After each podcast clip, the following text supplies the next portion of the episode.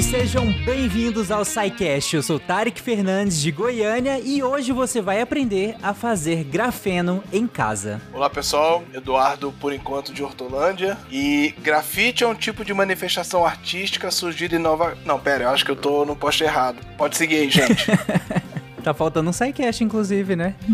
É uma boa. Fala aí, pessoal. Aqui é o Matheus Berlândia do Rio de Janeiro e a gente vai falar sobre a niobização do grafeno hoje. Caraca. Olá, Yuri de Uberlândia e revoluções são, são como vulcões. Tem dias de chama e anos de fumaça. Tá. Oi pessoal, aqui é o Matheus de Mirassol e se o grafeno ele é tão atrativo assim, por que, que a gente não ouve mais falar dele? Essa mídia que não deixa, é igual o nióbio. É a fumaça. Olá, aqui é a Nanaka e respondendo o Matheus, não sei, mas eu ouvi falar que o irmão dele tá vindo aí e ele é bem melhor. Ele é o Bro Fêmea. Deus! Quem precisa do guacha, né? Você está ouvindo o SciCast, porque a ciência tem que ser divertida.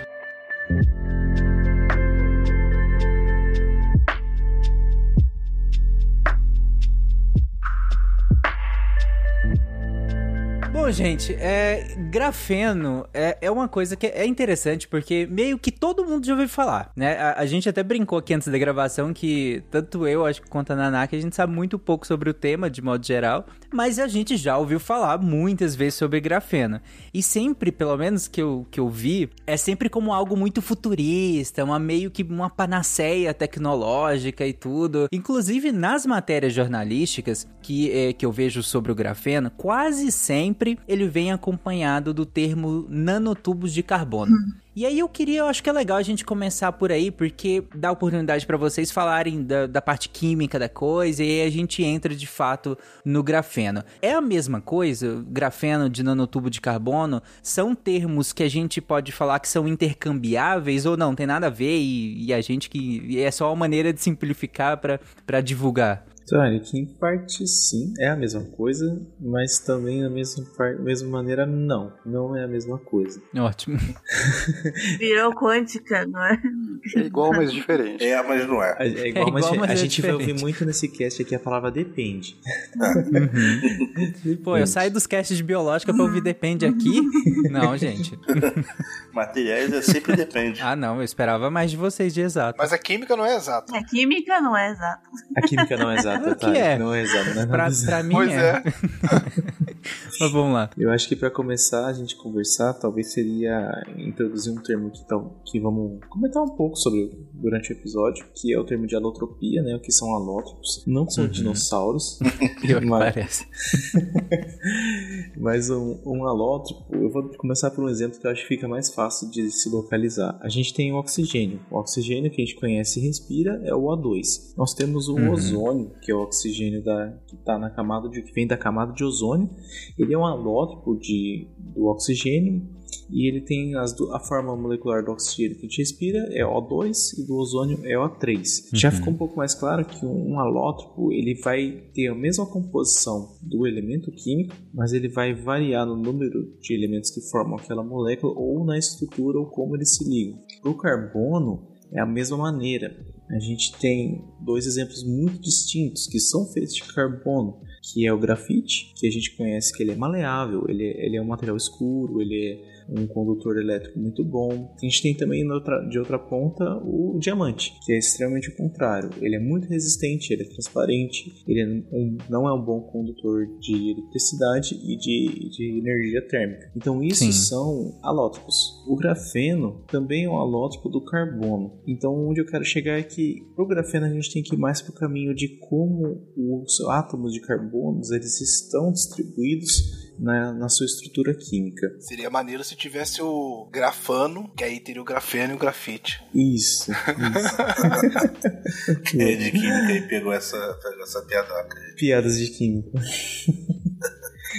E para os nanotubos de carbono também é o mesmo pensamento, Tarek. É tudo, tudo carbono, só que a maneira que eles estão organizados é diferente no espaço. No caso do nanotubos, ele está formando um tubo. A gente tem o grafite como sendo planos é, superpostos de tipo em forma de colmé, de carbono. O diamante já é uma estrutura mais rígida. Eu não, não vou lembrar a geometria. Quem for da materiais aí pode, pode comentar. O, o diamante é cúbico. É cúbico, né? É estrutura chamada cúbico. O, graf, o grafite é qual?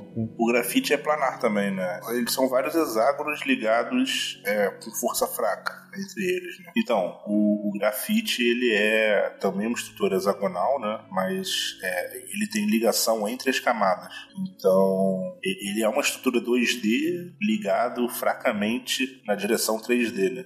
É diferente do, do diamante, porque o diamante forma uma, uma estrutura 3D mesmo. Ele é um cubo, assim, bem, bem rígido até. O, o grafite Entendi. é como se fosse vários hexágonos ligados fracamente na, na, direção Z, né? É muito difícil de você explicar esse tipo de coisa sem o auxílio de uma imagem. Não, mas eu, eu acho que fica claro. Até você usou a nomenclatura, né? Do X, Y uhum. e pensando no outro plano Z, né? O grafite, pensa em uma fila ou melhor, em várias filas lado a lado. Entrada da Comic Con. É, pode ser. Então a gente pode pensar no grafite dessa forma: são várias filas desses hexágonos lado a lado, empilhadas. O diamante ele vai ter uma estrutura tridimensional. Então pensa como se essas filas se cruzassem. Uhum. Então. Só que ia ter que cruzar uma fila pra cima, né? Também. A galera entrou na Comic Con e tava muito cheio. Venderam ingresso a mais. É, é, tipo, então pensa primeiro nessa primeira fila, todo mundo com, a mão, é, com, com, as mãos dadas. Você segura na mão de quem tá na sua frente e quem tá atrás de você. Uhum. Certo? Vocês conseguem andar, a fila do lado consegue andar, certo? Agora, se essas filas se cruzarem, você continuar com as mãos dadas, você não, você não consegue andar, porque a outra fila vai te travar, uhum. certo? Então, esse arranjo tridimensional que eu coloquei em duas dimensões a, a, os arranjos só para a gente conseguir entender, né? Mas esse arranjo vai se dar em, tri, em, três dimensões, por isso o diamante é muito mais resistente que o grafite, por exemplo. Boa. Gente, é por isso que a gente escreve com grafite também, porque você vai esfoliando, esfoliando folhas de grafite, de carbono, né? Folhas de carbono. Então, quando uhum. você escreve um texto de papel, você está matando o grafite. A grafite é vivo agora, tá ouvindo? Mas é boa, você esfolia ele e vai deixando pedacinhos que é, é o que a gente forma no papel, né? Uhum. E aí, pegando a analogia do Yuri, com diamante isso não seria possível, né? Mas tem, tem material mais duro que diamante? É, naturalmente não. Natura, de formação natural aqui, o diamante é o mais duro. É, uhum. Tem, já tem uns sintéticos mais duros que diamante, são, são assim, não são estáveis em, temperatura ambiente, né? Eles são é, feitos em condição de laboratório. Uhum. Isso eu lembro do Spin de Notícias. É. Do Spin de Notícias do Matheus, inclusive. É, eu faço alguns sobre, sobre isso mesmo. Mas eles são estáveis só em condição de laboratório, né? Normalmente sobre altas pressões. Eles não uhum. são estáveis em condição ambiente. E é curioso porque essa palavra dureza... Tem muitas palavras em vocabulário científico que tem conotações comuns e aí as pessoas às vezes criam uma confusão, por exemplo, calor, né, uhum. que tem um significado específico na ciência e no cotidiano tem outro significado e dureza também. Sim. Porque, por exemplo, a gente pensa que dureza é uma coisa que é indestrutível, quando na verdade a dureza no, na parte científica ela tá mais relacionada a arriscar. Né? Então, uhum. o diamante, por exemplo, né, como falou aí nosso amigo, naturalmente ele é o mais duro, por isso que ele é até usado em brocas, né, fazer metrô, no caso do túnel do metrô. Mas curiosamente, por exemplo, Lavoisier, a gente acha que diamante é uma pedra, mas o diamante evapora, porque ele é feito de carbono. Então o Lavoisier, ele era rico, e para provar isso, ele pegou lente, né, daquela de aumentar, botou o diamante no sol e ele evaporou o diamante, mostrando que era feito de carbono. Virou CO2, Caraca. literalmente. Não, rico mesmo, né? Você pode fazer isso com diamante em casa também, se você quiser. Poder pode, né? Você Agora... que tem um diamante aí sobrando em casa. Exatamente. quiser, quiser botar isso no manual do mundo, né? É, pois é, pena e Iberê. Pega o salário de, de vocês aí compra um diamante só pra testar, por é. favor. E o mais maneiro é isso, que vira CO2. É, é igual a queima de um papel, de qualquer matéria orgânica, né? Que você gera uhum. o CO2. Você queima o diamante, que é, a princípio parece que é uma pedra, né? Uma coisa inorgânica. E aí não, bota ali e vira CO2. Que louco. E como a Nanaka colocou, com calor nem tão grande, né? Sim. Interessante. Legal. Eu acho que ficou bem claro. E, e, nesse sentido, como vocês estavam utilizando até dessas analogias, e onde entra o, o, o grafeno aí? Nessa analogia ou nas que vocês estavam anos. Então, o, o grafeno, ele é como eu posso dizer? Ele, ele é uma parte muito pequena do grafite. O grafeno ele é uhum. é definido como uma monocamada atômica de carbono. Então é, é a mesma coisa que você pegar o grafite e fatiar ele muito, já remover muitas, muitas camadas, você vai obter uma camada monatômica ou perto disso de carbono. Uhum. Isso é grafite, é a mesma coisa, se você pode, pode considerar que é a mesma coisa, só que é estruturalmente a mesma coisa, só que quimicamente vai mudar muita coisa. Ele vai ganhar outras propriedades, que são essas propriedades que parecem ser panaceias né, do, do grafeno, são devidos a essa monocamada. Muda uhum. como interage com outros elementos, muda é, como ele conduz eletricidade, calor. Isso a gente vai comentar durante aí o nossa conversa de hoje. Uhum. Na biologia, a gente reduz um tecido até a nível celular, né? Porque abaixo do, da célula, a, a, abaixo do, do, daquela estrutura, a gente não, não tem mais células, né? A gente vai ter organela, a gente vai ter outras coisas. E acima disso, a gente vai juntando célula e aí a gente vai dando dando nomes para a junção dessas células, né? Tecidos, órgãos, sistemas e tudo mais. Eu tô chorando aqui porque eu sou da biologia molecular. É. Exatamente. Mas considerando o macro, por assim dizer, é, para Nanak é macro, né? A célula seria a unidade final, entre aspas, né? E aí que seria, me imagino que no sentido que vocês estão falando, é quase como se o grafeno fosse isso. É quase que o grafeno fosse o carbono, né? O átomo de carbono. Exageradamente, mas sim. Uhum. No, no, limite da coisa, o, o, grafeno ele é uma camada de grafite com uma espessura igual a um átomo de carbono. Então, basicamente, você consegue fazer grafeno cortando uma lâmina de grafite. Sim. Inclusive, sim. um dos primeiros métodos da produção de grafeno foi literalmente é, cientistas tipo, desfolhando grafite até ter uma camada monoatômica de grafite. Foi literalmente isso. Isso, isso rendeu um prêmio Nobel. Olha aí, eu disse que vocês iam aprender a fazer grafeno em casa. é, monoatômica quer dizer que ela tem, tipo, a espessura de um átomo. Isso, isso. Isso. Mas, gente, o ser humano lá, o Australopithecus, sei lá, há muito tempo até já fazia isso. Quando você queima qualquer coisa, churrasco, quando a gente faz churrasco, a gente gera todos esses, claro, não diamante, mas grafeno. A gente só chama de carne mesmo hoje em dia. Fuligem. o diamante. O preço tá parecido hoje. Exatamente.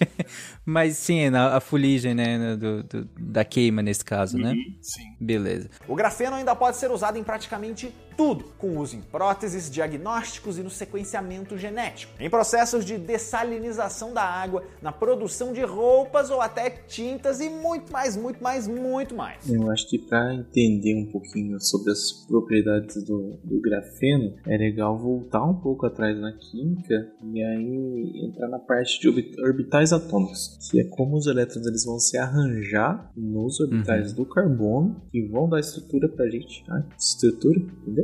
A estrutura pra gente compreender as propriedades do grafeno. Bom, eu, eu acho que assim, vai ser uma parte que, que a gente pode até nem se focar tanto, assim, porque uhum. vai, vai, exigir uma, uma visualização espacial pouquinho mais é, chata de fazer, né? Eu acho que não é o foco do cast. Tem várias figuras Sim. aqui na pauta que é tipo o meme da Nazaré, completamente. pois é, pensa, a, a, gente pegar o meme da Nazaré e ainda botar em áudio. Aí fica realmente complicado. É, mas a, a ideia principal é, é entender que o carbono, a gente pensa Assim, a gente aprende na aula de química é, que o carbono pode fazer quatro ligações, né? Sim. Só que na prática isso é um, um pouquinho mais, mais complicado, assim, porque os orbitais do carbono eles têm esse efeito de hibridização. Não é muito simples de explicar assim, eu acho que a gente vai fugir realmente do, da didática do, do SciCast aqui, mas a ideia é que o, o, mesmo conjunto de elétrons consegue fazer três tipos de, de ligações diferentes, né? Ele consegue se modificar para fazer ligações mais ou menos fortes, mais ou menos estruturadas. Então a gente chama isso de hibridização de orbitais, porque quando a gente lembra lá da aula de química, é, do princípio da exclusão de Pauli, que fala que é, todo todo átomo gostaria de ter orbitais completos, né? Assim, não que ele tenha vontade, Sim. né? acho que são uma falha do. É estabilidade é, e tal, né? É, eles prezam pela estabilidade e eles querem ter orbitais atômicos completos. Só que uhum. a gente observa na prática que existem algumas exceções para essas regras e essas exceções normalmente são as hibridizações. Nem toda exceção é uma hibridização, mas toda hibridização é uma exceção para essa regra. Então, o, os orbitais do carbono eles podem assumir três configurações diferentes, né? que são as hibridizações do tipo SP3, SP2 e SP, que são, no final das contas, tipos de geometria que eles podem assumir. É, eles podem se organizar de formas geometricamente diferentes de acordo com o tipo de hibridização que eles fazem. Ah, tá. E isso é, é muito relevante porque, basicamente, a alotropia do carbono ela acaba sendo um resultado direto desse fenômeno de hibridização dos orbitais. Porque o, o carbono acaba tendo diferentes propriedades, diferentes diferentes formas de se organizar, porque os orbitais são capazes de se hibridizar em diferentes configurações. Ah, entendi. Então, é uma característica do carbono, ele a gente ter o mesmo carbono podendo ter conformações diferentes. E essas conformações diferentes é, vai mudar muita coisa, né? E elas só são possíveis por esse fenômeno que você chamou de hibridização, né? Isso. Que é uma característica que, que, que fugiria da regra. Uhum. E por fazer isso, dá a possibilidade do carbono ter essa, essa, essas, essas formas diferentes com o mesmo elemento, né? Sim, sim. É bem por aí. É, não, não acontece só com carbono, mas no carbono, uhum. especialmente assim, relevante. Ele é maleável. É, é muito visível, né? É muito visível, assim. É, é um fenômeno que muda muito, assim. Tanto que você vê, você tem o diamante, que é um material Sim. super duro, super rígido, e você tem o grafite, e a diferença entre eles é realmente só o arranjo espacial. E o arranjo espacial é uma questão de como os elétrons ali conseguem ser compartilhados entre as ligações. Eu vou fazer aqui uma covardia, porque normalmente a gente, eu pelo menos, eu ouço podcast, ou eu tô dirigindo, eu tô numa locomoção, e aí, normalmente, quando eu ouço alguém falando, ah, faz em casa, eu fico, nossa, até eu chegar em casa já era, mas eu vou fazer uma, uma sugestão para as pessoas entenderem, né, por que que isso acontece. Na verdade, isso é da natureza, né, da, da, da, da substância. E uma forma de você observar essa questão de hibridização, de geometria, é até vocês pegarem, por exemplo, quatro bolas de aniversário, ou bexiga, né? Porque eu não sei onde vocês moram. Bola de aniversário? Bola de aniversário, cara. Também não. Eu tô aqui. O que, que é bola de aniversário? aqui no Rio é bola de aniversário. bola de aniversário ou bexiga. Então, por isso que eu já falo logo os dois pra ah, tá. abranger o Brasil todo. Em São Paulo é bola de aniversário? Não, não no, Rio, no Rio. Aqui, no Rio. Ah, no Rio. Ah, tá. Nossa. Meu Deus, tá bom. Vai lá então. Tem que acabar esse Rio de Janeiro, né, gente? Gente, não tem jeito, não dá para defender. Vai então. E aí você pega então, né, essa coisa que as pessoas põem no, no aniversário lá e enche. E você pega quatro, então, uhum. bolas de aniversário se assim, enche e amarra ela pelo, pela parte onde você soprou. Você vai ver que não importa o que você faça, ela vai assumir uma geometria que a gente chama tetraédrica. Por quê, né? Você, uhum, se você uhum, fizer sim. isso depois em casa, você vai observar. Por que, que isso acontece? É por conta da repulsão repulsão das bolas ali, do plástico, eles, né? Eles causam uma repulsão aonde a geometria mais estável é aquela. E essa uhum. geometria uhum. é muito semelhante ao que tem no diamante, né? No caso ali, lembra um pouco, vamos botar nesse sentido. E aí faz aí vai seguindo nesse teste. Se você estourar qualquer bola, qualquer, ela vai assumir uma outra geometria, que ela já não vai ficar mais, né? Fora do chão. Ela vai ficar já uhum. no plano. E essa outra geometria é a que lembra, no caso, a estrutura do grafeno, né? Porque ela fica no plano ali. Então observa que essas questões geométricas não é assim, ah, por que, que o elemento ou a substância é, adquiriu essa geometria? É por conta de toda uma repulsão do sistema onde ele sempre vai procurar o estado mais estável. Ninguém quer uhum. fazer esforço, ninguém quer gastar energia. E aí você pode observar isso quando fizer esse teste. E se você, claro, né, seguir e estourar mais uma bola, ela vai assumir uma outra geometria que né? É mais simples, mas é a única uhum. possível mais estável da, desse sistema. Uhum. No caso que o, o Eduardo falou é de trás para frente a tetraédrica, a trigonoplanar, né? E a linear. SP3, Sim. SP2 e SP. Isso aí. Não, uma boa maneira de explicar, muito boa. Acho que foi bem visual. Mesmo quem não saiba o que é uma bola de aniversário, mas, mas acho que dá pra, dá, deu pra visualizar assim, porque é uma coisa que, que eu acho que todo mundo que já é, participou de aniversário já fez, né? De ter que Alguém amarrar já foi criança, um, né? um balão em um no outro, uma bexiga um no outro. Imaginar a geometria. E, e deu pra perceber que ela vai assumindo conformações à medida que você vai adicionando, né? E retirando também, como foi o caso do seu exemplo. Boa, foi legal. Mas vamos lá. Bom, e depois o, eu acho que o próximo, o próximo passo aqui para a gente começar a, a construir mesmo a, a ideia da, da, da, grande diferença do grafeno para as outras é também dar uma dar uma pequena passada aqui em estruturas cristalinas, porque a gente fala que as estruturas cristalinas elas são a base da do, do conhecimento de, de, materiais sólidos, metálicos ou cerâmicos, são, todos eles se arranjam uhum. em materiais, em estruturas cristalinas. Esse é o problema de materiais, porque eu, tudo que eu falo eu lembro, depende, porque existem materiais amorfos. Existem materiais amorfos também, materiais metálicos amorfos, cerâmicos amorfos, mas no geral eles se arranjam sobre estruturas cristalinas e é, é muito relevante pra gente falar que o diamante ele tem uma estrutura cristalina muito regular, muito, muito regular. E a grande diferença do diamante para as outras versões alotrópicas do, do, carbono é justamente o fato dele possuir uma estrutura cristalina. O uhum. grafeno, o grafite, o grafeno, os próprios fluorenos, que a gente não tocou no ponto aqui, mas os nanotubos de carbono, eles são tudo estruturas bidimensionais e, portanto, não, não formam estruturas cristalinas. E isso faz com que eles sejam muito menos estáveis. O, diamante é a estrutura mais estável dentre todas elas, justamente porque consegue se arranjar numa estrutura cristalina de longo alcance. Então, ele, uhum. é, ele tem uma regularidade muito grande na própria estrutura dele. Isso faz com que ele seja muito mais estável do que o, é, o grafite, por exemplo.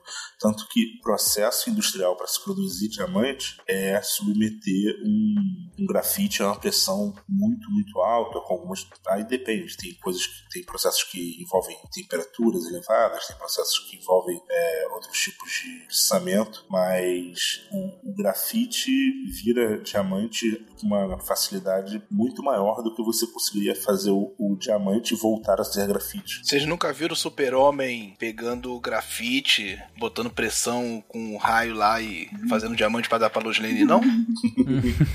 eu tô falando sério, eu tô falando sério. Não, já é, teve um episódio desse. Sim. Inclusive, muito diamante industrial é produzido dessa maneira. Assim, gente, só pra, pra conceituar uma coisa, né? O que ele tá chamando, que a gente chama de estrutura cristalina, é um arranjo regular dos átomos, tá? Então, uh, o que é uma estrutura cristalina é uma estrutura em que os átomos presentes ali estão arranjados de forma regular. Quer dizer que ela, ela se repete, né? Seria isso. Ela se repete. Então ele falou uma estrutura cristalina de longo alcance. Então ele é realmente um cristal que vai, essa estrutura vai se repetir por, um, por é, uma distância grande. A gente está aqui falando em distâncias em escalas atômicas, tá? Então não são uma distância Sim. grande, não é a distância de uma cidade para outra, tá? É em relação à própria estrutura. Né? É uma Isso, repetição né? dela muitas vezes. Exatamente. Aí quando a gente fala do grafeno especificamente, uh, continua sendo uma estrutura regular, né? Porque ele vai se repetir, aquele arranjo de hexágonos ali por uma grande distância. Só que por ela ser unidimensional, tecnicamente eu não posso chamar ela de um cristal. Hum. Quer dizer, é bidimensional na verdade, né? Ela é monatômica. Mas isso é aquilo que já foi falado também mais cedo, né? Que existe uma diferença entre a linguagem que a gente usa coloquialmente e a linguagem uh, da, da, química, da ciência, né? Uhum. Então, como usar o exemplo do calor, tal, o que eu chamo de cristal em materiais é isso. E só para ter uma ideia, né, que isso não tem de relação direta com ser um cristal ser transparente ah, é. ou ter um brilho, tá? Porque o vidro é amorfo. Isso é verdade. É, pois é, né? É. Então, no caso do o grafeno, ele não é uma estrutura cristalina. Então, ele é uma estrutura regular, mas bidimensional. Então, tecnicamente, eu não posso chamar ele de cristal. Se você colocar duas camadas, já não é mais grafeno. Aí vira outra... Exatamente. E não tem como, se elas se ligarem por forças moleculares... Então, você teria como empilhar é, duas camadas de grafeno e elas manterem as propriedades. Mas é um desafio tecnológico, com certeza. Alinhar perfeitamente hum. para manter uma estrutura tridimensional é. bem organizada e definida. Vocês falam que é um desafio porque ela tenderia a fazer ligações e se tornar uma estrutura cristalina? Não, ela tenderia a voltar mais para a parte do grafite. Ela tenderia a, hum. a formar ligações. É, é porque a, a, grande diferença do grafite para o grafeno é porque o grafite tem essas ligações entre as camadas. Uhum. E aí, é, dependendo da rota de, de, processamento que você vai dar, é, essas ligações vão se formar. Né? Então, uhum. acho que o grande desafio tecnológico é como você empilhar camadas de, de grafeno sem que ele não necessariamente vire grafite, mas que ele mantenha as propriedades excelentes que o grafeno tem para algumas coisas. Hum, entendi, entendi.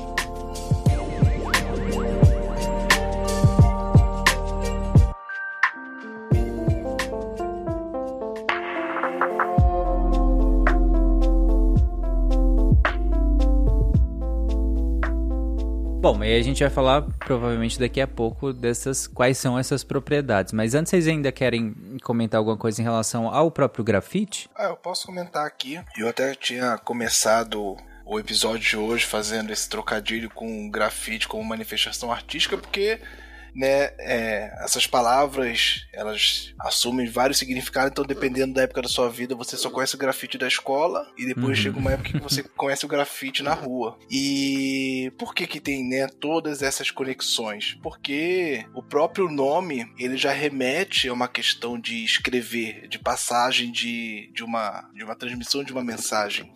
E o grafite, a gente foi uma das primeiras coisas, né, que se tem assim notícia onde o ser humano já passava informação é, para a posterioridade. Então, por exemplo, os estudos arqueológicos é, já datava que, que os astecas já usavam grafite para esse fim, né, para passar uhum. informação. Só que quem deu o boom mesmo do grafite na Idade Moderna, como sempre foram os europeus, mas não com esse fim tão nobre, né? Acho que o europeu pega tudo que o ser humano faz para embelezar o mundo e transforma numa, numa arma.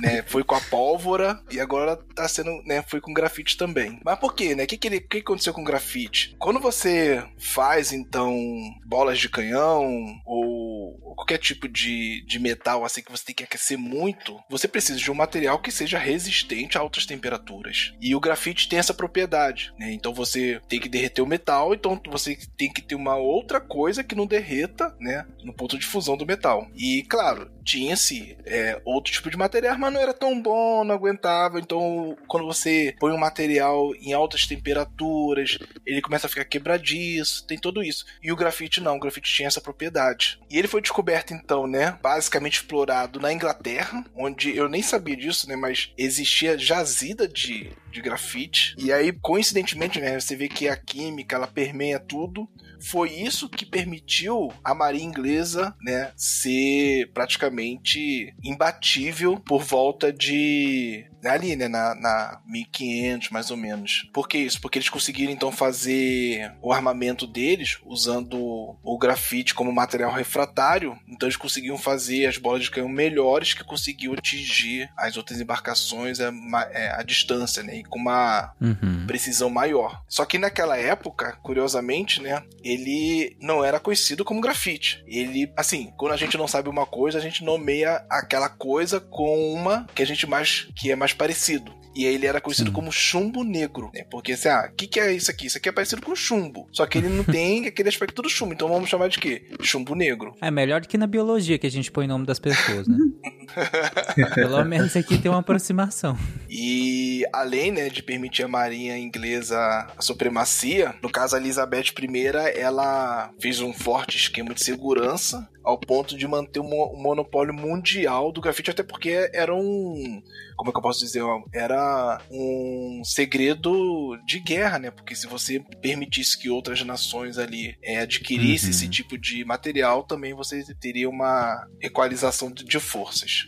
Só que aí, né, de 1500 até, né, de chumbo negro até o ser cunhado grafite, passou muito tempo, praticamente dois séculos. E quando que foi isso? Foi mais ou menos no advento ali da época do Lavoisier, mas foi, vou puxar a sardinha pro um cara que era muito bom, chamado Chile, Carl Chile, que foi o cara praticamente que descobriu o ar, né? Então até antes dele. Existe uma história muito boa por trás disso, porque teve um problema entre ele, Lavoisier, que eu acho que isso até dá um cast depois. Mas enfim, o que, que acontece então? Ele que percebeu que o grafite nada tinha de material inorgânico. Quando eu falo inorgânico, que, que não era pedra, né? Por isso que ele era até chamado de chumbo negro. Que ele na verdade uhum. era um composto orgânico formado só por carbono. Só que aí, beleza, né? Ele só percebeu que não era chumbo, era uma coisa formada por carbono. Só que ele perdeu o fio da meada porque ele poderia ter nomeado. Ah, isso aqui vai ser o Schillerbono. Se, se eu fosse ele, colocaria o nome da substância sim. Só que ele perdeu esse fio da meada e foi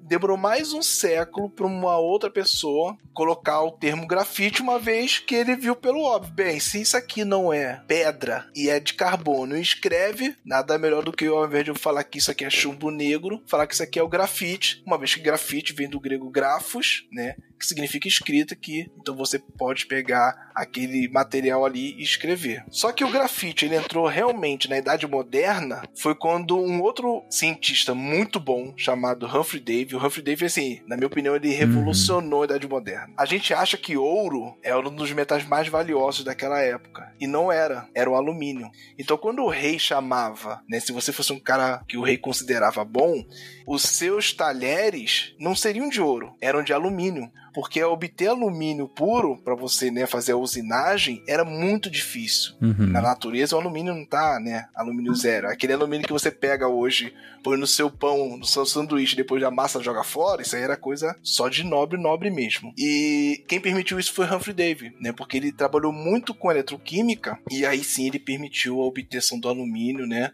É, metal puro. E, além disso, foi ele que demonstrou essas propriedades do grafite. Então, ele, naquela época, né, é, o cientista também ele tinha que ser praticamente um mágico. E tinha muito misticismo também. Então, o que, que eles faziam? Né? Faziam apresentações exorbitantes. Humphrey Davy né, tinha muito ainda essas discussões, na biologia, inclusive, de que o homem não conseguia fazer as coisas naturais. O que, que são coisas naturais? Uma molécula orgânica, um trovão e um raio, porque isso eram uhum. coisas da natureza. E Humphrey Davy, ele desafiou, então ele falou assim, ah é? É da natureza? Então vamos ver aqui. Ah é? Segura aqui meus livros.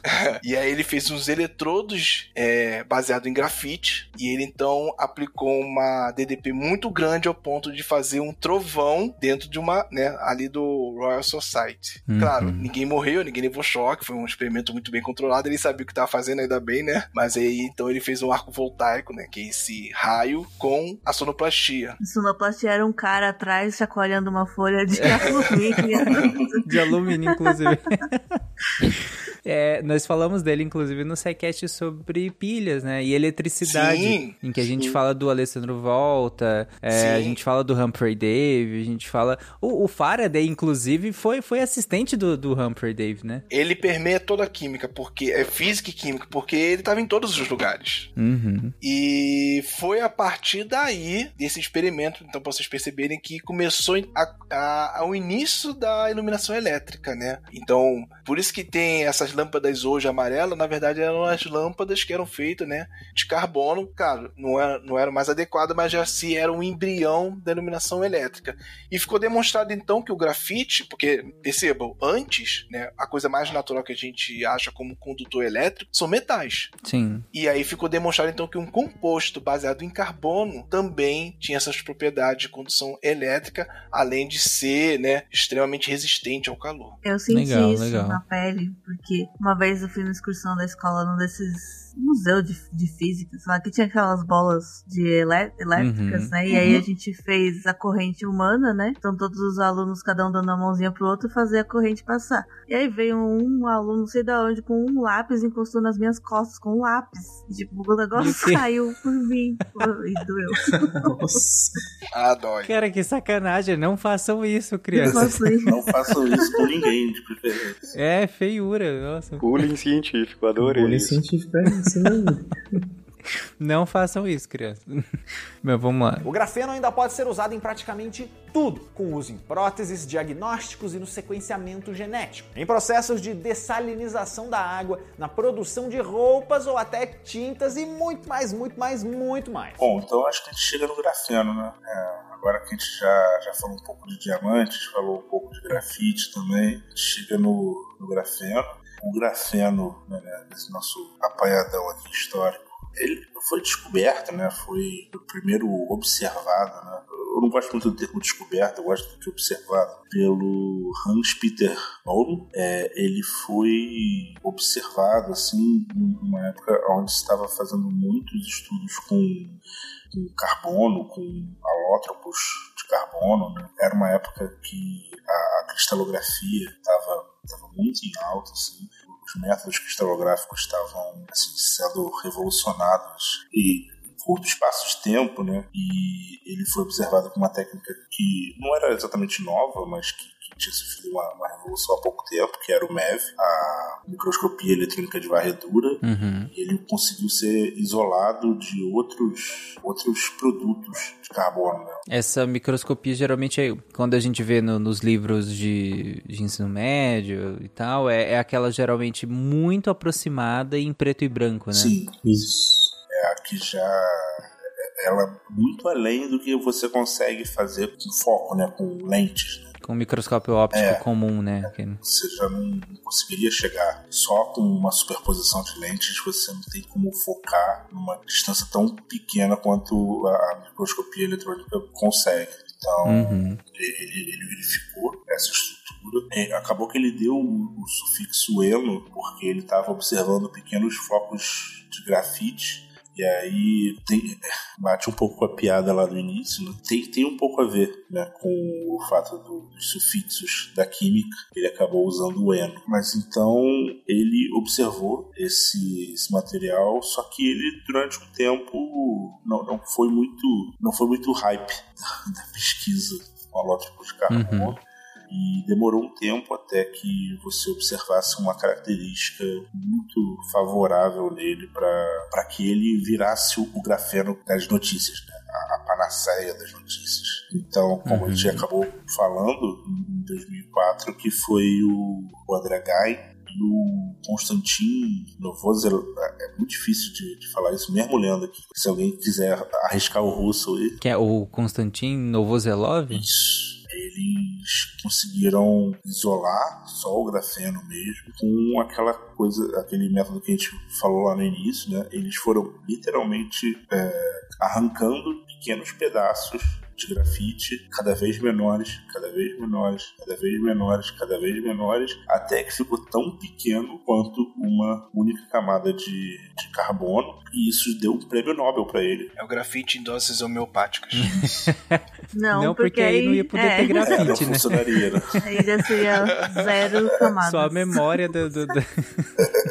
não tem nada ali a gente fala, ó, lá tem um grafite homeopático, um grafeno homeopático. A memória do grafite. é, só isso. Eu acho que, como curiosidade, não sei se foi a patente, mas o artigo que eles publicaram, o método eles chamaram de sticky tape que é tipo a nossa fita adesiva. Porque eles foram mesmo uhum. de fita em fita, colando, tirando, tirando camadas, camadas, camadas, até chegar no que eles achavam que era o grafeno. E eles tiveram que caracterizar isso, porque não adianta você na ciência falar assim, você tira 35 camadas, você tem um grafeno. Não, uhum. a ideia é essa, mas aí eles tiveram que provar quimicamente com dados que aquilo era grafeno. E foi muito bom, muito interessante assim para quem é da área ver como é que eles fizeram isso, porque o grafeno é uma, uma monocamada atômica de carbono, então é muito fino e não dava sinal para caracterizar.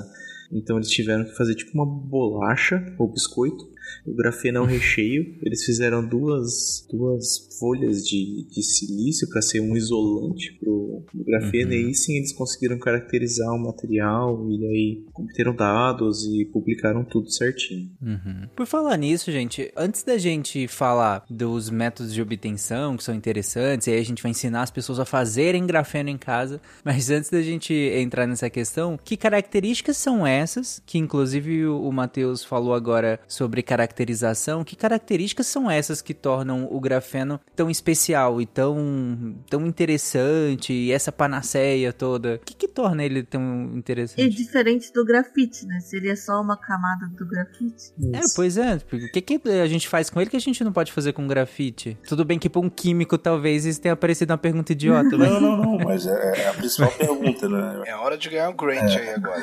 Então, curiosamente, é, o grafite é um material que é muito pouco duro, né? Ele é, uhum. a gente vai entrar de novo naquela questão de termos, né? Porque a gente está falando aqui de dureza no sentido de resistência ao risco, né? Então o grafite, uhum. a gente escreve com ele, ele é pouquíssimo duro. Mas o grafeno, ele é muito, muito duro. Quer dizer, então, quando a gente está escrevendo com grafite, a gente está riscando o grafite, na verdade, não o papel. Sim. É, exatamente. Então, o grafeno, ele é muito, muito duro. Pode parecer estranho, né? A camada de um material muito fino, muito pouco duro, ser extremamente dura. Não, mas uhum. faz sentido, porque quando a gente escreve, na verdade, a gente está tirando uma camada, né? Exatamente, exatamente. Tá separando as camadas, né? Mas a é. camada em si, ela é duplo resistente. Isso é, é exatamente isso. Como ele é uma só camada, você não teria como separar uma camada da outra. Então, toda vez que você aplica uma força, você trataria rasgar essa estrutura.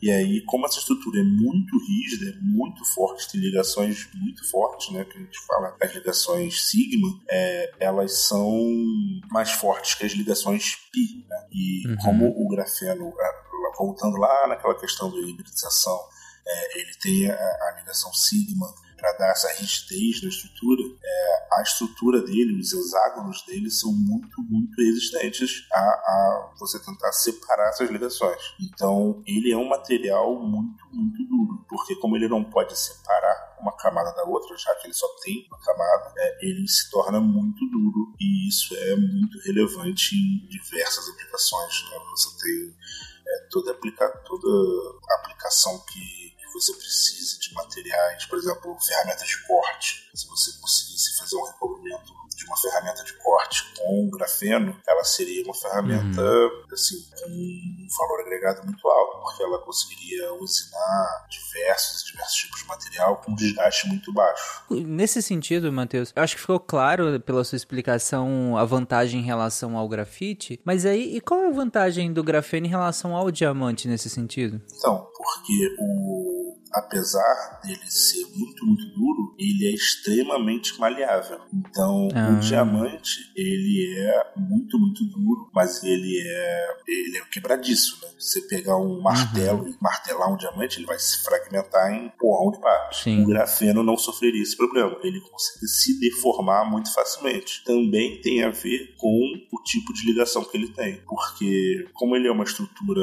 bidimensional, ele consegue se dobrar muito mais facilmente do que materiais que são empilhados um em cima do outro. É, há uma, uma boa analogia para isso, é você pensar que é muito mais fácil você dobrar uma folha do que você dobrar uma resma. Uhum, sim. Então, você tem um material que é muito duro e ao mesmo tempo ele é muito maleável. O que, assim, nos materiais que a gente encontra para a grande maioria são coisas antagônicas. Ou o material é muito duro, ou ele é muito maleável. O grafeno consegue estar tá no máximo de tudo, né? Ele é o jogador com a ficha de RPG roubada. Isso é muito trabalhado na cultura pop, né? Quantas vezes a gente já viu em quadrinhos, em filmes é, e séries e tudo mais que ah, a gente precisa de um material que seja muito resistente, mas claro que eu não posso fazer uma roupa de diamante, né? uhum. né? Teria que ser uma coisa maleável, muito resistente, muito dura, enfim. A gente vê isso sendo trabalhado pra caramba na cultura pop, né? E acaba chegando na, no grafeno, ou no, quando se trabalha com, com outros nomes, né? Geralmente fictícios também, né? Então, seria possível fazer uma roupa de grafeno? Então, ainda não. Em teoria, sim. Teoricamente, sim. É, teoricamente, em sim. teoria, sim. Sim, Nanaka. Hum. O grafeno ele veio até com, com ideias de substituir o Kevlar mesmo. Hum. Tem, você encontra material para ler sobre isso, discutindo essa, essa uhum. ideia aí. Eu até sugiro vocês fazer um copyright aí, porque daqui a pouco o que vai ter de resiliência e associando a grafeno, olha, vai ser muitos aí. Credo, tudo vira. Seja como um grafeno. Nem seja como. Olá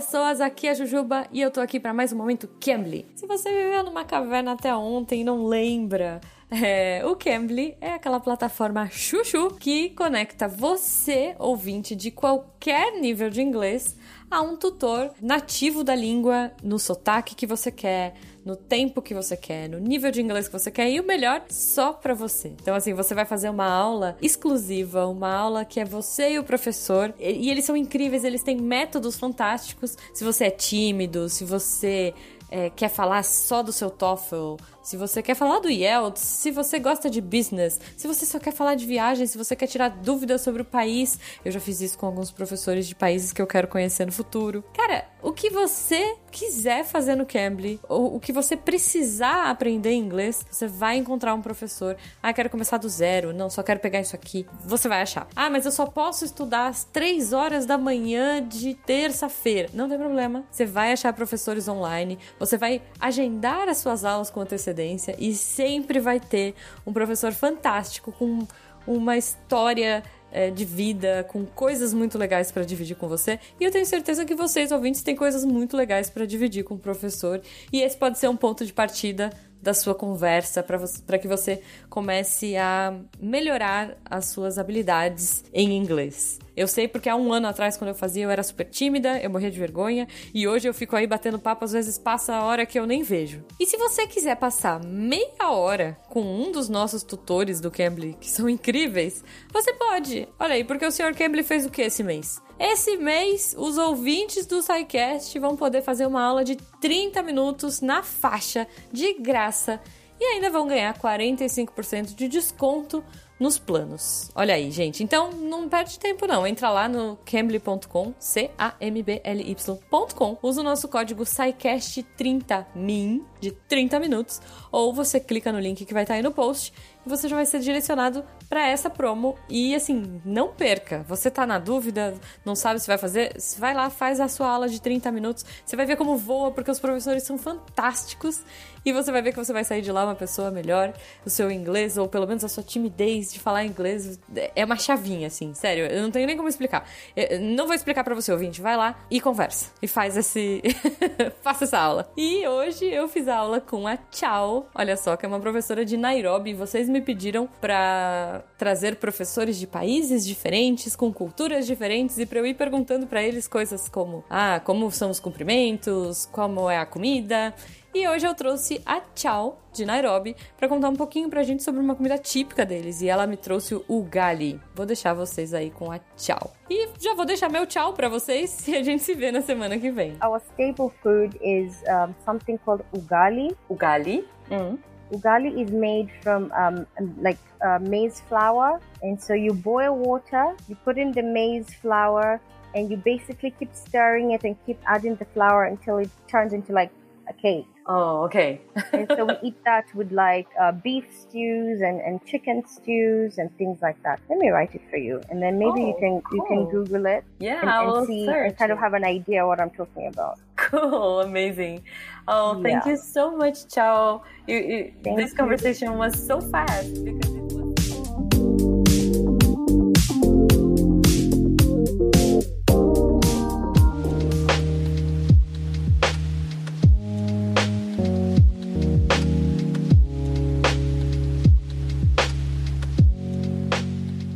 Mas faz sentido o, o, que o Matheus coloca em relação a isso, porque se ele absorve tão bem o choque, né, e se deforma, então não, ele pode transmitir esse, esse, é, essa energia que ele recebe, né, sem, sem se quebrar, é bem interessante, né? É, se ele parece interessante para usar em baterias também. Sim, é, como eu falei, ele é o jogador com a ficha de RPG roubada. Ele também é um excelente condutor de eletricidade e de calor. A explicação para isso é um pouquinho mais técnica, né? Vai falar de é, nível de Fermi, banda de condução e tudo mais.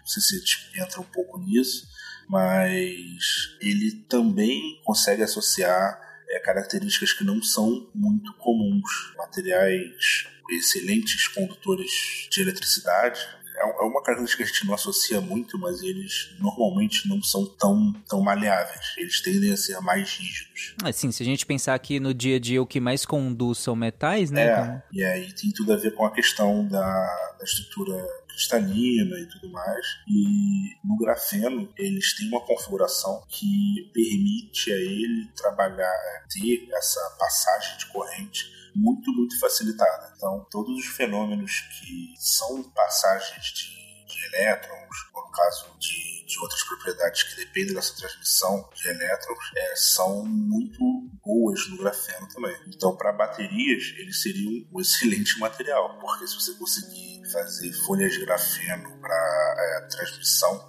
de energia, você teria uma perda energética muito, muito baixa. Até porque ele também é um excelente condutor de calor. Então você não perderia muita energia por dissipação térmica, efeito Joule. Né? Sim. Mas a gente está falando disso tudo, da, das excelentes propriedades do grafeno, mas é, às vezes perde um pouco de vista que ele é um material monoatômico. Então ele tem todas as dificuldades tecnológicas de você trabalhar com material monatômico. É, sim, você tinha comentado, né? Inclusive a dificuldade de você fazer camadas, né? Uhum. Simplesmente empilhar um, um, sobre o outro e sem que ele tenha perda de, de características por conta do, do da proximidade do, do, empilhamento, né? Dessas camadas. Ele não pode perder essas características dele individualmente a partir do momento que você junta grafenos um com o outro outro, né? É, exatamente isso. Eu acho que ele surgiu como como essa grande evolução, assim, no sentido de, ah, ele é um material que tem alta dureza e maleabilidade, ele, ele conduz eletricidade muito bem, ele era um, um potencial candidato a supercondutor, um milhão de coisas mas ele também é um material monatômico e assim, eu acho que é por isso um pouco que ele ficou muito famoso, mas depois você não escuta mais tanto as pessoas falando dele, porque a época da descoberta foi foi muito impactante. Mas agora que a descoberta está tentando virar uma tecnologia do dia a dia, está encontrando barreiras. É, e outros 500, né? É. Mas isso, isso não é bem assim, né? Olha aí, defende, Yuri. Não, não vou defender o grafeno, é o que eu falei. Houve a chama, agora a gente tem a fumaça. O grafanorista, ele é o grafanorista. Grafenorista. então, é, o grafeno, ele tem diversas propriedades. Extremamente duro, extremamente leve, translúcido, conduz calor, conduz uhum. eletricidade, só não cura o câncer. O resto ele faz. Por enquanto, que a gente não sabe, né? É. Aí é, você fala, houve essa descoberta, todo mundo pensou que ele ia ser aplicado para um monte de coisa, mas não aconteceu. Calma, gente, isso tem menos de 20 anos. Uhum. Tá? Quanto tempo levou entre o transistor e você ter seu notebook na sua casa? É o mais, acho que o mais legal de todos. O grafeno é carbono. Carbono é o que mais tem abundante aí, abundante na natureza. Só que é o que o, o Matheus. Silício é o terceiro elemento mais abundante do planeta. Sim, e olha a dificuldade. O problema é como se trabalhar esse material, né? Tem grandes barreiras e dificuldades a serem ultrapassadas. E, e, já existem produtos comerciais com grafeno. Tem um celular da Huawei, Huawei, não sei qual é a pronúncia correta desse nome. Eu ia falar isso, eu ia falar isso, é bem legal. Que usa um dissipador de calor de grafeno. Existem fones de ouvido da mesma marca que usa condutores de grafeno para garantir o som 3D de melhor qualidade. Olha isso. Existem baterias de power bank com grafeno. Existe raquete de tênis feitas com, bom, eu não posso chamar de uma liga, vai ser um compósito com grafeno. Existe quadros de bicicleta com grafeno que torna, possibilita esse material extremamente leve. Então falar que ele foi uma promessa que não aconteceu, não é uma verdade. Uhum. Acho que me expressei mal aqui, acho que não é nem muito uma promessa que não aconteceu. Eu acho que é, eu acho que ele foi vendido muito como uma revolução como a, a próxima revolução. Se a gente, uhum. é, ele ia possibilitar é, eu acho que hoje em dia, ele, tanto que eu falei na entrada lá da niobização do, do grafeno, né, ele foi vendido como uma solução mágica para muita, muita coisa. Uhum. Bom, não é uma solução, mas nada. Eu acho que hoje em dia a gente não vai achar mais nenhuma solução mágica para nada. Né? É, Sim, gente, tem isso, né? É, as soluções. É, é, difícil que algo tão grande assim é. surge e revolucione tudo tão rapidamente quanto é, era antes. É, é uma impressão que, que, inclusive, a gente sempre comenta aqui no SciCast, né? Uhum. Que a gente sempre tem essa impressão de que hoje em dia as coisas, elas, os tijolinhos às vezes são menores, né? Porque a, as grandes revoluções, as grandes evoluções, assim, os saltos enormes de, de conhecimento, parece que hoje em dia não, não tem mais tanto assim, né? É, e é em todas as áreas, eu não falo em uma só. A gente tende a construir um pouco mais devagar, eu não sei se é uma visão nossa de, que, de quem tá vivendo o momento, né? É, que é contaminado, a gente é fruto do, do nosso tempo, né? Então é difícil se distanciar para avaliar. Eu deixo com os historiadores para avaliar isso. Mas eu entendo quando você fala que talvez a expectativa que se criou com, com o grafeno, e aí eu nem tô falando dos cientistas, talvez a expectativa de quem ouviu, né? É, talvez foi tão grande que o que se tem hoje com grafeno, como o Yuri colocou, né? Que a gente já tem, na verdade, várias tecnologias utilizando ele, ainda assim não acompanhou a expectativa, né? Talvez nesse sentido, de que, a, ok, a gente usa, ele é de fato isso tudo, ele é extraordinário, mas talvez não acompanhou a expectativa expectativa no momento da descoberta, né? No momento de que se, caraca, olha isso, isso vai revolucionar completamente. Talvez esteja, mas estamos em processo de revolução, né? O filme Minority Report, ele é, veio antes do grafeno. E tem uma passagem no filme que o Tom, Tom Cruise está com um jornal digital. E aquilo, uhum. quando veio o grafeno, eu falei assim, é ali, ó, ali que vai ter o grafeno. Só que aí não veio, né? é, ainda não. É, é, é, tem muita pesquisa na área de, de dessas wearables, né, que chamam. Não sei se tem um termo em português para isso. Né? Acho que dispositivos vestíveis, né? É, Tecnologia vestível. Vestíveis. Não sei se vestível é uma palavra em português. É, que, que realmente foram muito para a área do grafeno, porque tem, tem todas essas propriedades que são, que são excelentes, e principalmente a parte dele ser translúcido. Né? Então, você tem um material que características elétricas excelentes, é translúcido, maleável. Você poderia botar isso uhum. em qualquer, em cima de qualquer superfície para é, adaptar essa superfície. Eu acho que tem uma, não sei se chegaram a comentar, mas eu acho interessante estar aqui na pauta a comparação, né, de que a camada, o grafeno não é uma camada monoatômica. Em comparação, uma folha de papel sulfite possui cerca de 500 mil camadas de átomo. Então, Caramba! Tem uma ideia do tamanho. Caramba, é, real, é realmente diminuto. É, é, é, a gente perde um pouco a noção da escala, mas a gente está falando realmente de um átomo.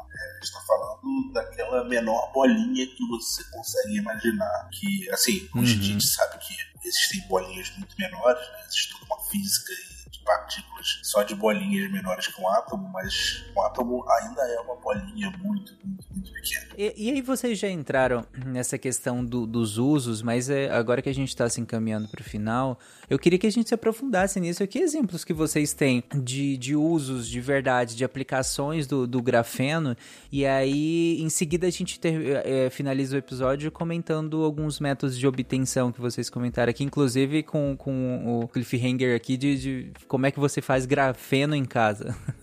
Acho que como já o pessoal já contou algumas coisas, o grafeno ele é utilizado muito, eu sinto, eu sinto assim muito pelas propriedades de dureza e, e condutividade elétrica. Então isso faz com que grandes é, tecnologias surgem com base no grafeno. Por exemplo, baterias de carro está tentando melhorar, as, a, aperfeiçoar as baterias de chumbo ácido de carros de hoje, pelo grafeno ser um ótimo condutor de eletricidade, talvez mais barato, como uhum. melhoramento de ligas de polímeros, no caso para usar com pneus em carros, porque melhora a elasticidade, durabilidade, também uma boa dissipação do calor, revestimento, é, o grafeno é opaco, então e também pode ser usado como janelas condutoras de eletricidade, talvez em algum futuro bem futurólogo, né? Bem. Está me lembrando do jogo Horizon Forbidden West, tem uma armadura que é tipo ela é uma camada super fina translúcido e super resistente. Faz sentido agora. Tanto que já estão estudando o grafeno como telas de smartphone, smartphone como uma uhum. alternativa da, da, tecnologia que é de hoje, hoje em dia utilizado. Capacitores também, tudo de bateria, supercapacitores. Tem uma aplicação muito legal que a gente descobriu na, na revista da FAPESP, que são filtros, filtros moleculares. Então é basicamente muito difícil você separar uma substância, uma solução homogênea, como por exemplo água e álcool em composição igual. Só que com grafeno você faz um, um filtro molecular, que é uma peneira molecular, que você Caraca. consegue controlar o que você retém e o que passa. Então, você consegue separar basicamente a água do álcool. No caso que eu senti fizeram foi isso. etanol. Isso, e é, e é, muito doido, porque esse filtro ele pode ser do tamanho que você quiser. Pode ser um filtro muito grande ou pode ser um filtro pequeno. Mas o, esse filtro é feito de maneira que ele tem espaços tamanho certo para a molécula que você quer filtrar, é isso? É porque eu fiquei em dúvida se era físico ou, ou elétrico. Não, é, é, são por interações químicas mesmo. Só que ele tem, ele tem espaços também entre as membranas. Só que é por interação química do grafeno e ou óxido de grafeno que você pode trabalhar, você consegue controlar se você quer deixar passar o, o álcool o etanol ou você quer deixar passar a água. Cara, que específico, hein? Sim, eu achei bem bacana essa, essa aplicação. Também tem uma, uma vertente que já existe essa tecnologia, já é aplicada, não sei se vocês já, já conhecem, que são aquelas é, sensores de tatuagem, sensores eletroquímicos de tatuagem, que uhum. o pessoal cola na pele para monitorar compostos do suor, ou até pode ser sangue, dependendo da aplicação, mas o grafeno ele pode ser utilizado nisso. Inclusive já tive a oportunidade de, de participar de um projeto que a gente estava desenvolvendo um sensor eletroquímico, só que usando literalmente o papel do daquela tatuagem de chiclete. Talvez alguns ouvintes não, não saibam o que isso é. Talvez eu estou forçando um pouco. Mas é basicamente isso. A gente moldava o eletrodo, imprimia com uma pasta de carbono, que nesse caso Caramba. agora vai ser o grafeno, né? Com a uhum. aplicação.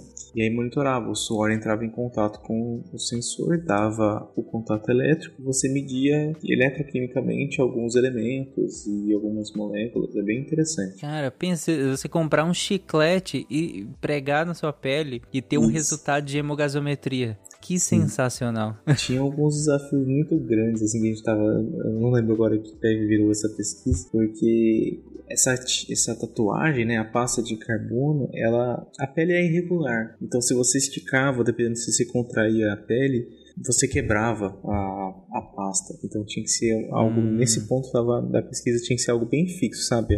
Pele do braço uhum. você não pode se mexer, porque se se mexer vai começar Sim. a quebrar a tatuagem e, e, vai perder todo o contato elétrico. É muito bacana. E a última aplicação, eu achei muito engraçado isso que eu pesquisei, é para os calvos de plantão, né? Tem, tem à venda alguns sprays de cabelo à base de grafeno. Por que por calvos?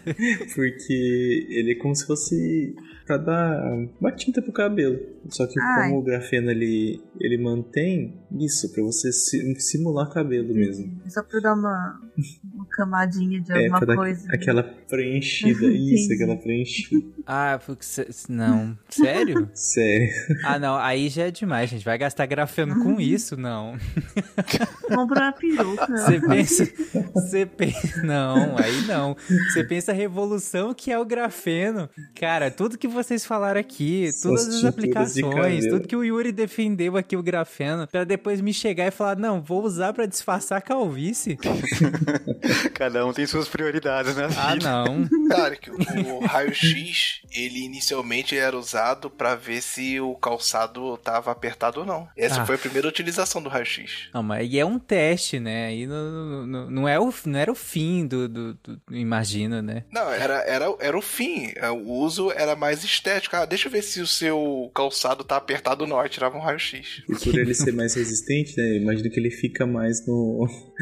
mais na cabeça. Sim. Né? Caraca, ok.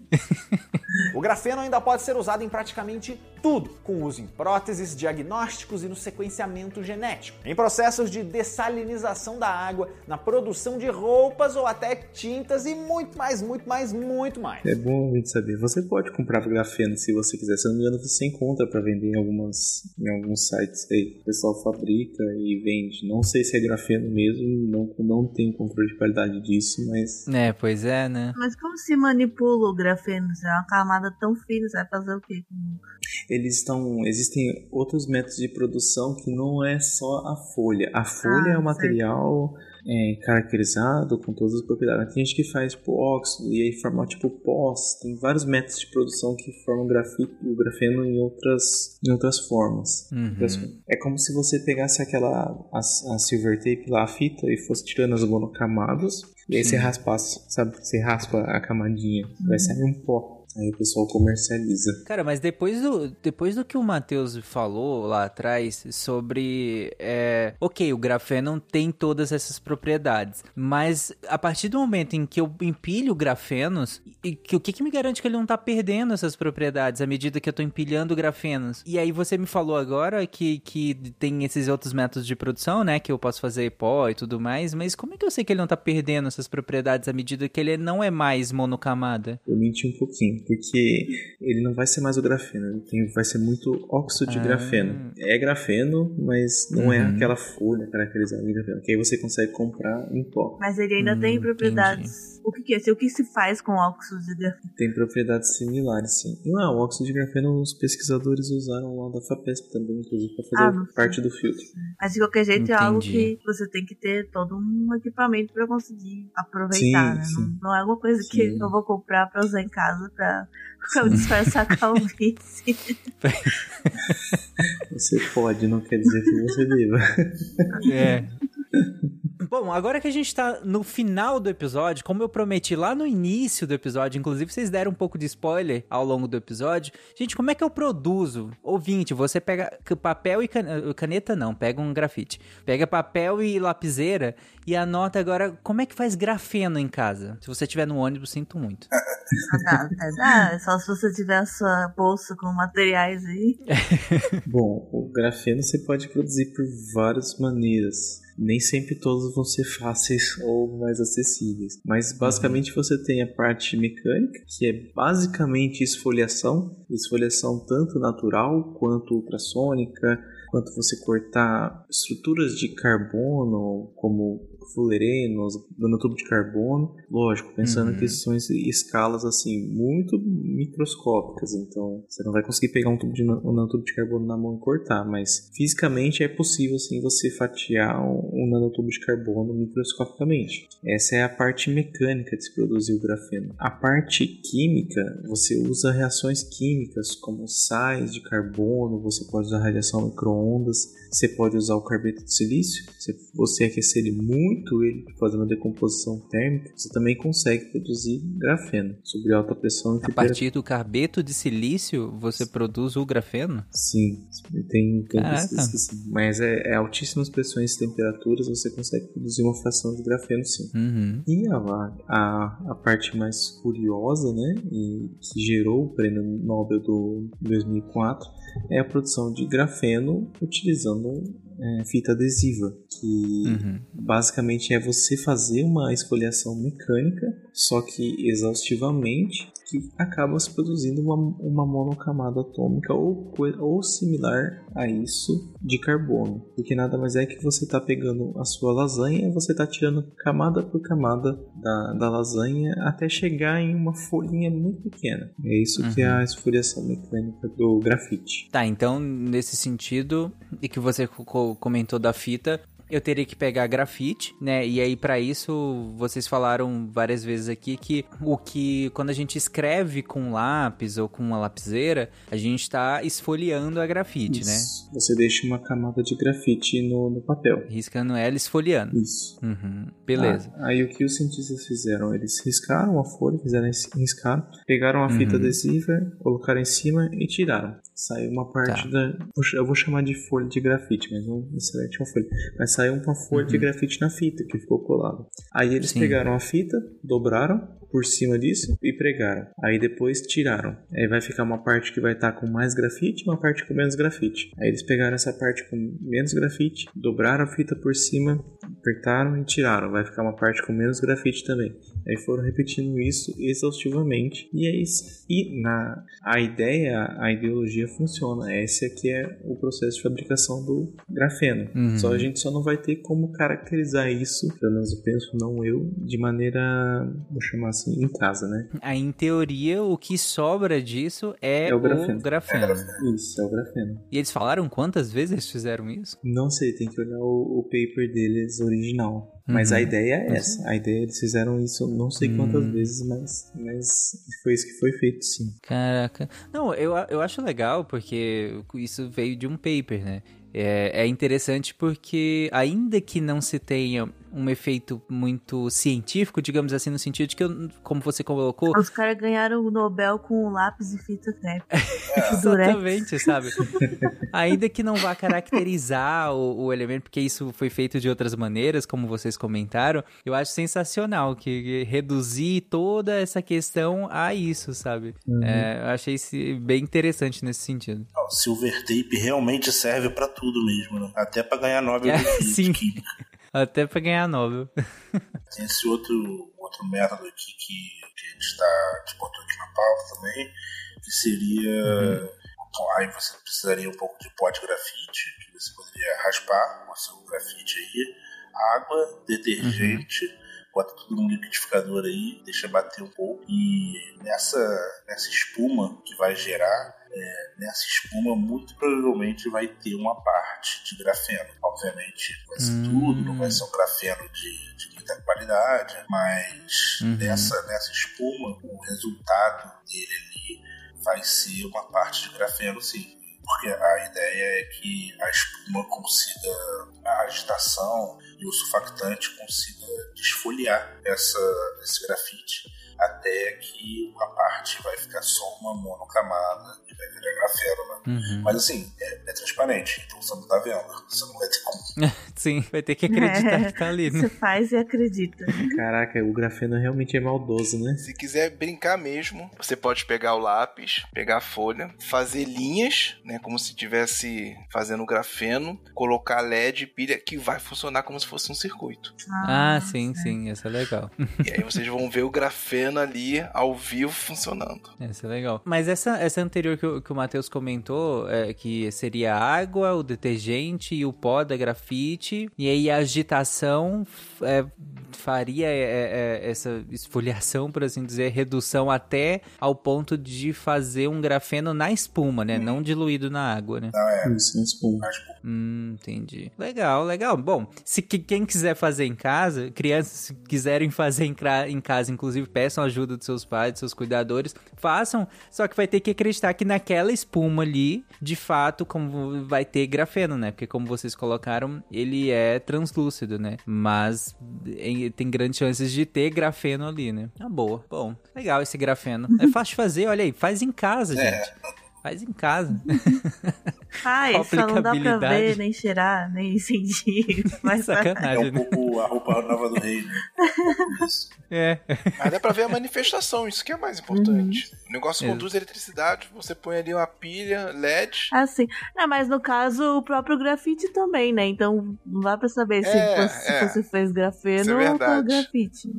A ideia é você, você tem um multímetro muito, muito bom, com muitas casas decimais. Caraca. É, começa a ficar mais difícil.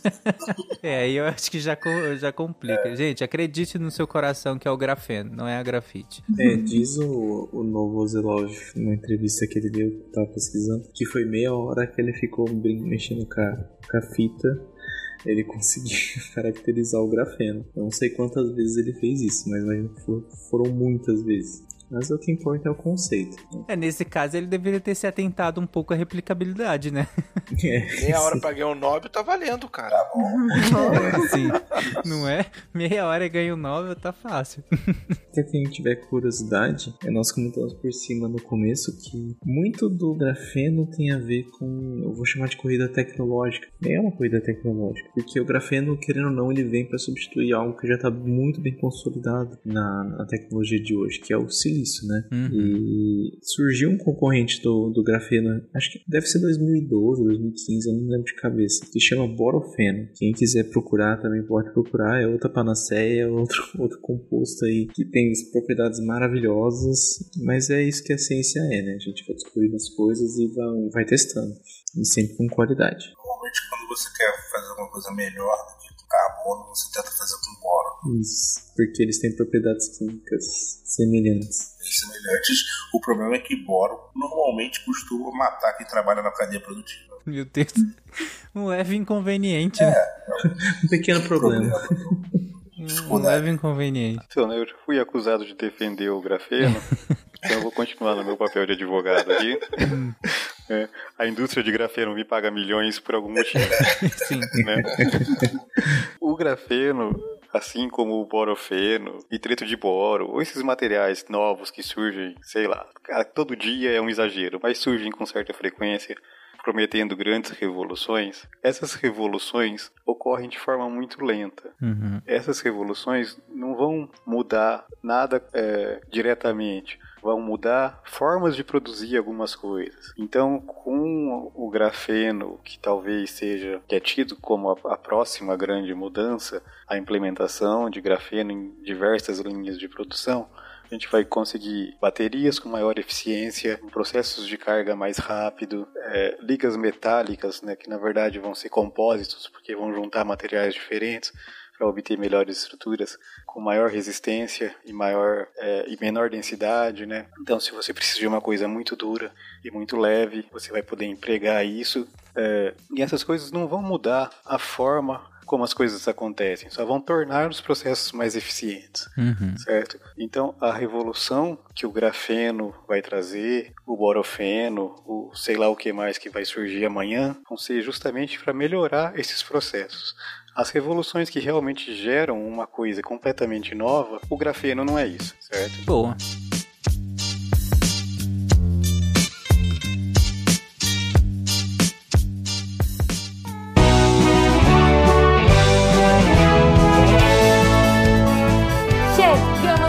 recadinhos do SciCast. Eu sou a Jujuba, passando aqui só para avisar que se você ouvinte quiser ajudar o projeto a continuar divulgando ciência de forma divertida, você pode através do PicPay, Padrim ou Patreon. Além do SciCast, você ajuda a manter outros projetos da casa e a manter o site também, com a nossa produção diária de textos incríveis. Caso você ainda não tenha visto, a gente editou o patronato para esse ano. Temos novidades bem legais esperando por vocês. Os nossos lindos patronos que apoiam e amam o projeto tanto quanto a gente. Os links vão estar tá aí no post. Fora isso, se você quiser entrar em contato com a gente para dúvidas, sugestões ou, enfim, recadinhos quaisquer, é só mandar e-mail para contato@sicast.com.br. Por hoje é só e eu encontro vocês na semana que vem. Tchau. Atenção para o informe semanal dos textos da semana. E na segunda-feira teve texto da Isabela Simeão, Dados Públicos e a Importância dos Funcionários Públicos. É bem interessante a abordagem que ela faz sobre como que os dados públicos estão presentes na nossa vida. Ela traz vários portais muito interessantes que dá para fuçar, brincar, que trazem dados sobre diversas coisas e o papel dos funcionários públicos em toda essa divulgação. Na quarta-feira, a Cláudia Souza traz o texto Energias, em que ela vai falar principalmente da energia térmica e da energia eólica, e também explicar um pouco, em geral, por que, que a gente tem tanto tipo diferente de energia. E para fechar, a sexta-feira vem mais um conto do CH Barbosa, estreando com contos nas três sextas-feiras seguidas. E o conto dessa semana é Encontros, uma história do reino de Dream, que ele vai aprofundar a história do andarilho. Esses textos e mais, muito, muito mais, você encontra em www.deviante.com.br. E vem também entrar para a equipe Deviante, vem se tornar um redator, manda e-mail para contato.scicast.com.br. Eu sou André Trapani, que depois do texto da Isabela verem um andarilho nesses portais de dados públicos que são bem interessantes, apagando a luz da torre Deviante. Se a ciência não for divertida, tem alguma coisa errada. Tem que ser divertida. A coisa mais divertida que tem é a ciência.